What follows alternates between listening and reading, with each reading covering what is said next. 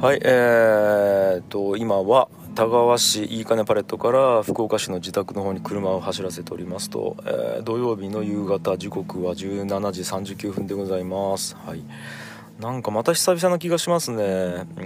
ん確か前回撮ったのが東京から帰ってきてすぐ撮ったような気がするんでもう1週間ぐらい空いてるんですかな？5日ぶりぐらいか。あでもまだ5日しか経ってないか。なんかもうめちゃくちゃ久々な気がするな。なんかもう時間が経つのが遅いっすね。まあいいや。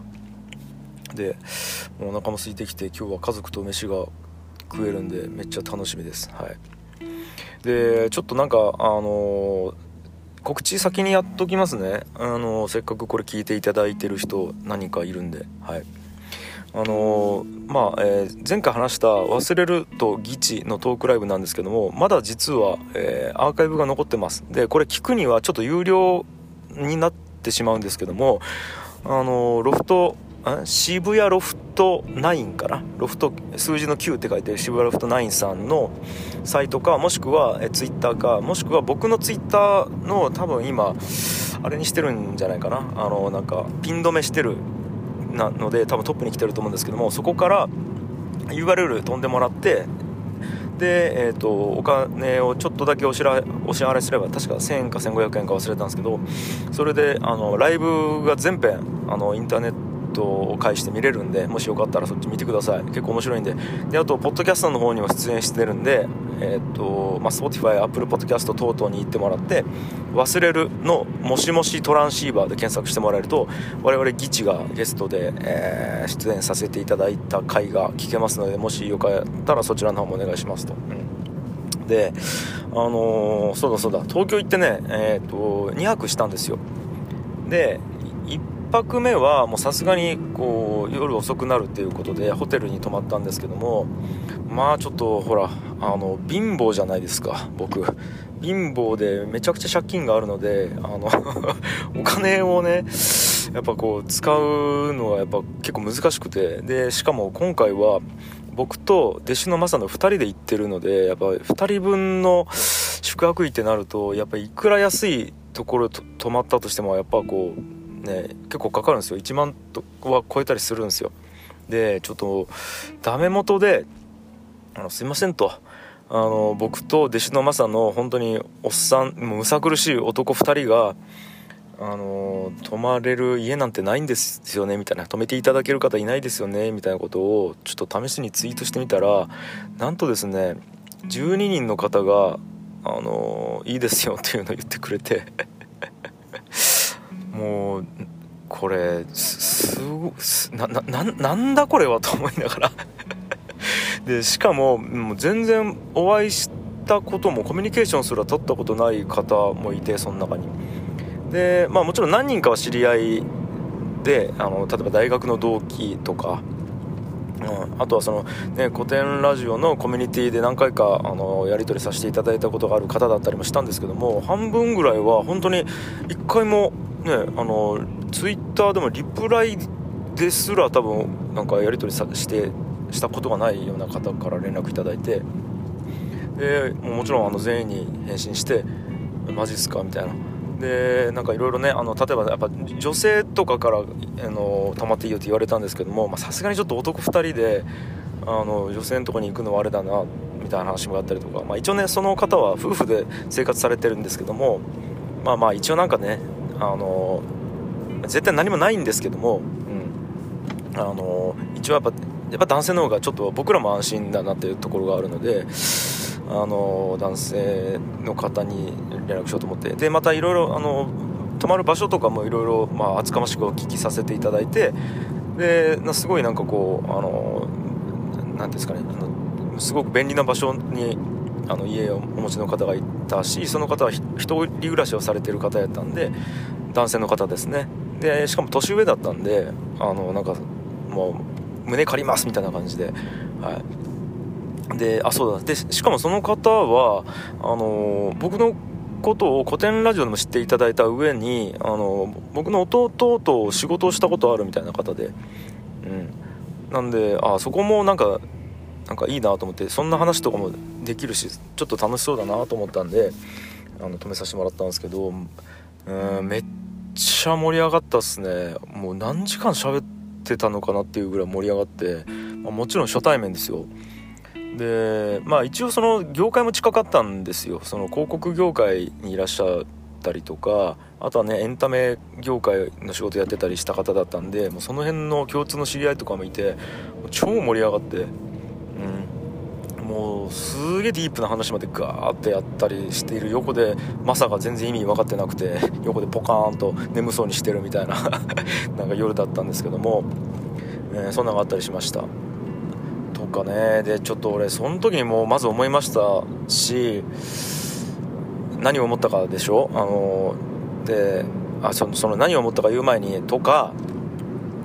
あと昨日かなあの古典ラジオのオフ会があったんですよ。であの、まあ、クローズドでリスナーのコミュニティがあるんですけども Discord っていうチャットツールの中だけの、まあ、200人ぐらいかなあれ、えーと、なんかコミュニティがあるんですけどもその中限定のオフ会だったんですけどもいや結構なんか知ってる方も知らない方もいたんですけど30人ぐらいのなんかズーム飲み会やったんですけどもなんかもうみんなすごいこういい人でで会話も結構盛り上がったしなんかこうずっと優しい時間が流れてたというか なんかこう誰も攻撃し合わないというかみんながみんなをすごくこう何て言うんですか理解しようとしてるしみたいなめちゃめちゃいい感じの時間が流れてたんですよ。また30人っていうなんか規模も良かったのかもしれないですけどもうん。で別に僕とかあのがめっちゃ喋るわけでもなくもうみんながそれぞれ同士で喋ってるみたいなところになんか僕とかヤンヤンさんがいたみたいな感じなんですけども、まあ、深井さんちょっと来れなかったんですけど、うん、でなんかうわめっちゃいいやんと思いながら。でやっぱねあのポッドキャスト始めてる方もいらっしゃってその中に結構。でそれもなんか俺もうなんか改めてたまらない気持ちになったんですよね。なんか僕はポッドキャスト始めた方がいいと思ってますと。で古典ラジオやってます。僕も一人でこうやって樋口清則の世界みたいな感じにやってます。皆さんも絶対やった方がいいですよっていうのを強く僕は言ってるんですけども社会に対して。したら本当になんかそれになんかこうしてくれてというか、まあ、もちろん僕のおかげとは思わないですよ。もちろん皆さんがそもそも始めようと思ってたところになんかこういうきっかけがあったのかもしれないですけどもねそれでもなんかこう僕がこっちに行った方がいいと思ってるところにみんな一緒に向かってる感じがなんかもう嬉しさと優しさとなんかもう感謝というか、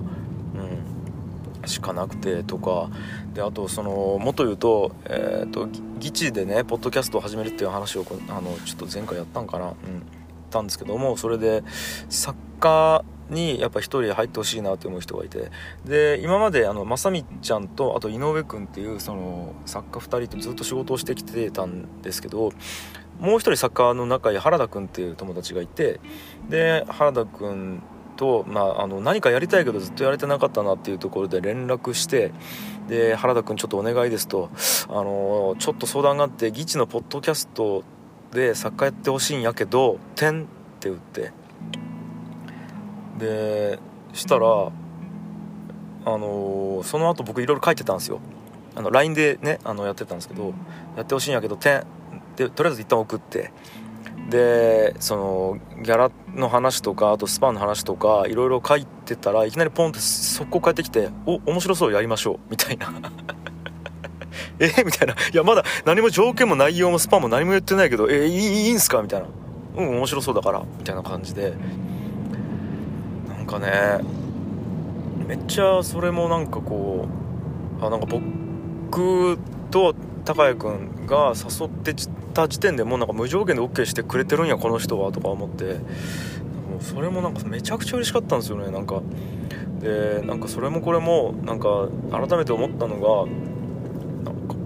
こんなに助けてくれる人が周りにおるんやっていうことだったりするんですよね。なんかなんかこう僕のわがままをこんなに聞いてくれたりとか僕が面白いと思うことをこんなに一緒にやってくれる人たちがめちゃくちゃいるんやっていうことがただただこう嬉しくなってしまってですねここ1週間ぐらいで。うん。なんですよ。っていうのとまあが、まあ、リアルにこもったって感じで。ただまあうんまあこれを僕が言うのもあれですけどもなんかこうやって助けてくれるくらい僕、まあ、すいませんねおこがましいですけどもなんかいろいろまあ種を植えてきたと言ったらちょっとねドライな言い方になりますけどもなんか今までやってきた活動の上にこのお返しが今いただけてるわけですよ。古典ラジオもずっとほぼただ働きみたいな形でなんかやってきたからこそこうやってあのコミュニティに参加していただいてそれでこうしてくれる方がいらっしゃいますしでそれでねあの今まで東京で仕事をしてってであと太陽と一緒に仕事しててそれで共通の知り合いがいてしかもその人は古典ラジオが好きだったっていうことで家に泊めてくれる方がいたりとかそういうで同じような方が10人もいたりとか、うん、あとかあのあとはそうね原田君もそうですよねなんかこうが金になるかわからない状態でお笑い頑張ろうっつって本気で結構ねあのお笑い頑張ったしその原田君といろいろ仕事もしてきた中で僕が一生懸命多分やったからこそ樋口君ならいいよって言ってくれてた部分もあるしとかでちょっと今回ちょっと長くなってますね。うんなんかね自分が今までこうやってきたことというか巻いてきた種というかうんまあ別にそこまでねドライに思ってないですよ。そのいつかこの種が投資この投資がリターンになって帰ってくるとかまでは明確にやなんかなんかなんていうんですかねそこまで明確に思ってなかったんですけども、まあ、結果的にそうやってきたことがいろんなところでこうプツプツプツっとこう芽吹いてる感じがしてなんかねもうう嬉しいし楽しいし幸せやなって思ってますし、うん、なんかもっともっとこう世の中にお返ししたいなって結構シンプルにこれ、ま、マジで嘘偽りなく今思ってるって感じですね。うん。あそうそう。でそれであのこれあれなんですよ。あの樋口塾っていうその一緒に古典ラジオコミュニティの中でポッドキャスト始めた人たちとにえー、との人たちのこうラジオにももし僕でよければなんかこうそのゲスト出演とか全然呼んでいただければ無償で出ますみたいな感じで今言ったらもうあるあると3人の方にあのあじゃあ出てくださいって言っていただいてですね。あそれもなんかめっちゃなんか楽しみやし嬉しいしなんかすごくいい関係だなと思いながらなんかそんなこと思ってます。ちょっと長くなりましたね。はい。